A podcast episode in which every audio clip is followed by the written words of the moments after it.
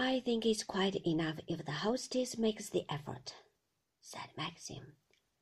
Why should I make myself hot and uncomfortable and a damn fool into the bargain?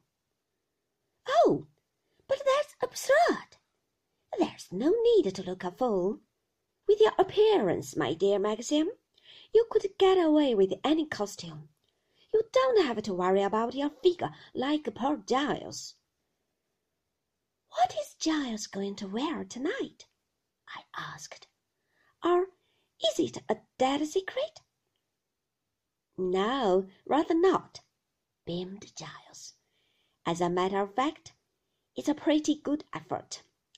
I got our local tailor to rig it up. I'm coming as an Arabian sheik. A good God, said Maxim. It's not at all bad, said Beatrice warmly. He stains his face, of course, and leaves off his glasses.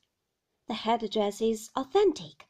We borrowed it of our friend who used to live in the East, and the rest the tailor copied from some paper. Giles looks very well in it. What are you going to be, Mrs. Lacy? said Frank.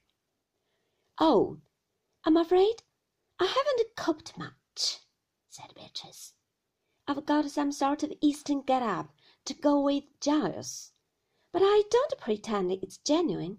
Strings of beads, you know, and a veil over my face. It sounds very nice, I said politely. Oh, it's not bad. Comfortable to wear. That's one blessing. I shall take off the veil if I get too hot. What are you